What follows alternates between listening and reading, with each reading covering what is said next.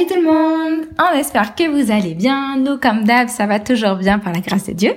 Aujourd'hui, nous allons parler des macronutriments, à savoir les glucides, les lipides et les protéines.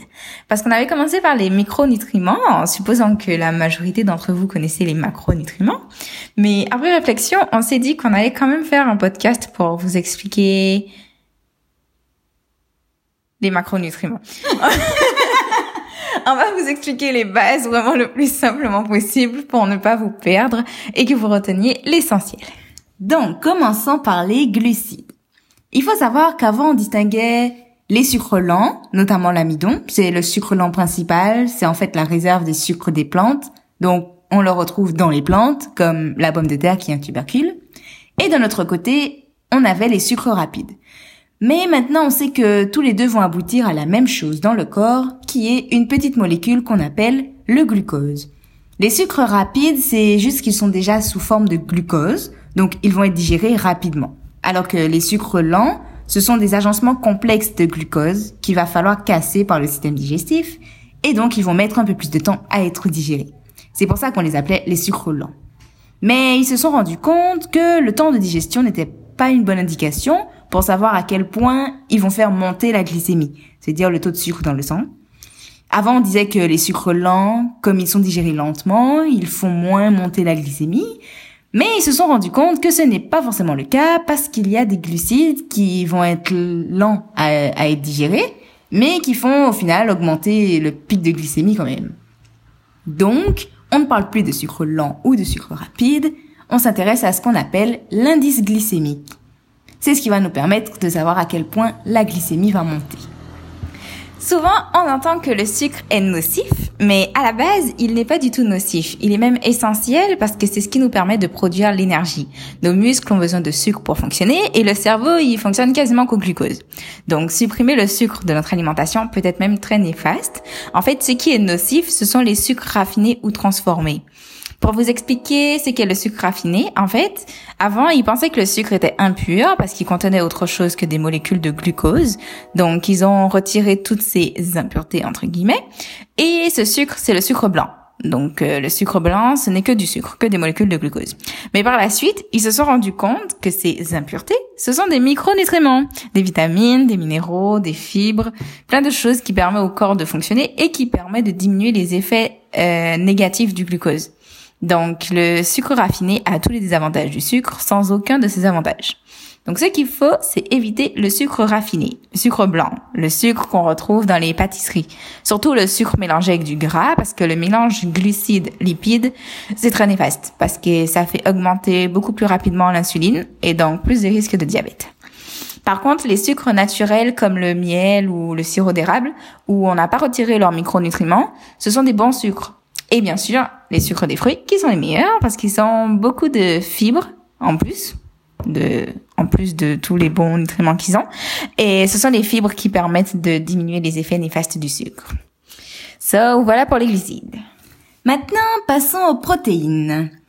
Ce macronutriment, la protéine, est très très importante parce qu'il permet de fabriquer tous les micro-machines qui permettent à notre corps de fonctionner, comme les enzymes par exemple, toutes les structures de notre corps, hormis celles qui sont faites à partir des lipides, sont faites de protéines.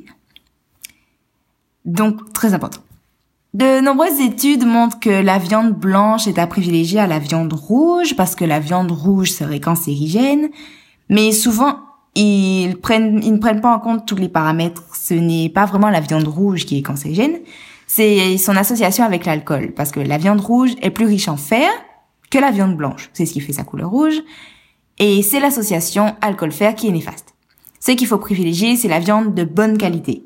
Des animaux nourris à l'herbe, en liberté, et non en élevage intensif, comme de nos jours.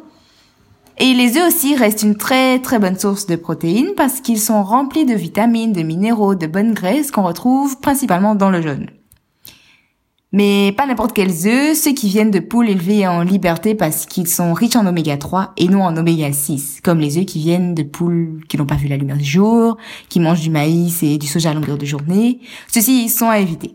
Concernant les oméga, pour faire simple, retenez que les oméga 3 et oméga 9 sont meilleurs que les oméga 6 parce qu'elles sont anti-inflammatoires contrairement aux oméga 6 qui vont favoriser l'inflammation. Et par rapport à ça, l'huile de tournesol est à éviter parce qu'elle contient beaucoup trop d'oméga 6 par rapport aux oméga 3. Les huiles qui proviennent de graines en général sont à éviter en fait parce que l'huile étant très difficile à extraire des graines, les producteurs d'huile ajoutent des solvants pour faciliter cette extraction. Et ces solvants, ce sont souvent du pétrole, c'est le plus souvent utilisé. Ils le filtrent, mais il reste quand même du pétrole dans l'huile, donc euh, vaut mieux éviter ces huiles qui sont l'huile de tournesol, l'huile de soja, l'huile de colza, l'huile de pépins de raisin, des graines. Privilégiez plutôt les huiles extraites de la pulpe du fruit comme l'huile d'olive, l'huile de coco, l'huile d'avocat. Bon, je viens de me rendre compte qu'on a parlé des huiles dans la partie protéines, mais ce n'est pas grave. Passons maintenant aux lipides, qui sont la deuxième source d'énergie principale. En général, on cherche tous à éliminer le gras de notre corps. Mais c'est une erreur parce que tout comme les protéines, les lipides sont essentiels au bon fonctionnement de notre organisme. Ils permettent la structure de nos membranes cellulaires. Euh, la structure de nos cellules sont basées sur des lipides. Donc sans ces lipides, nos cellules euh, ne ressembleraient à rien. Euh, ils permettent aussi l'assimilation des vitamines liposolubles A, D, E et K. Euh, autrement dit, si vous ingérez ces vitamines sans lipides, vous ne pourrez pas les absorber, donc vous risquez d'avoir des carences, ce qui serait dommage, parce que vous en avez mangé. euh, et aussi, ils permettent l'élaboration de certaines hormones importantes pour le fonctionnement normal du corps. Donc, les lipides, comme les protéines et puis comme les glucides, sont importants. Mais ils sont à consommer avec modération parce qu'ils sont très énergétiques et ils peuvent favoriser le surpoids en quantité trop importante. Et les meilleures sources de lipides restent les produits végétaux comme les avocats, les huiles végétales mais extraites de la pulpe des fruits comme on l'a dit, donc comme l'huile d'olive, de, noix de coco, d'avocat. Euh, et quant aux, aux lipides qu'on retrouve dans les produits animaux comme les viandes, les fromages, les crèmes ou encore le beurre, ils sont à prendre euh, euh, avec encore plus de, de modération parce qu'ils contiennent des gras trans qui sont néfastes pour la santé. Mais on n'a pas dit de les bannir hein, de son alimentation, bien au contraire, euh, parce qu'ils sont, ils contiennent aussi de bons nutriments, euh, comme les acides gras saturés d'ailleurs, qu'on retrouve aussi dans les produits animaux. Ils sont pas à bannir de l'alimentation parce qu'ils permettent de diminuer la fluidité des membranes. Euh, parce que des membranes trop fluides auront tendance à se casser comme des membranes trop rigides. Donc à manger avec modération quand même. Bon, de toute façon, tout est à manger avec modération. Euh, la meilleure source d'acide gras saturé reste l'huile de coco. C'est une très bonne huile pour la cuisson et les fritures ou encore dans les gâteaux parce qu'elle résiste bien à la chaleur. Et aussi, une petite info qu'on aimerait vous partager, la margarine est à éviter au maximum parce que c'est un produit 100% transformé. Privilégiez plutôt le beurre qui est naturel et en passant un bon beurre est de couleur jaune et pas blanc. Les bons beurres des fermiers sont les meilleurs. On vous dit ça euh, parce qu'avant on prenait beaucoup de, de margarine enfin, on prenait la margarine en, en supposant que c'était mieux que que le beurre, mais finalement non. Donc, euh, on vous fait part de nos de nos recherches aussi. Donc, euh, pour résumer, lipides, glucides et protéines sont tout aussi importantes les unes que les autres. Concernant les glucides, la meilleure source reste les fruits. Pour les protéines animales, privilégiez viande de bonne qualité et œufs. Sinon, les végétales restent une très bonne alternative comme les légumineuses.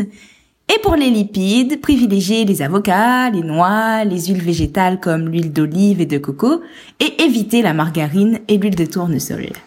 Les huiles qui proviennent des graines en général, pas juste l'huile de tournesol. Mais le plus important reste d'avoir une bonne alimentation équilibrée entre tous ces macronutriments. Parce que comme on vous l'a dit, euh, ils sont tous aussi importants les unes, les uns, un macronutriment, les uns que les autres. Sur ce, nous vous disons à très vite et prenez soin de vous.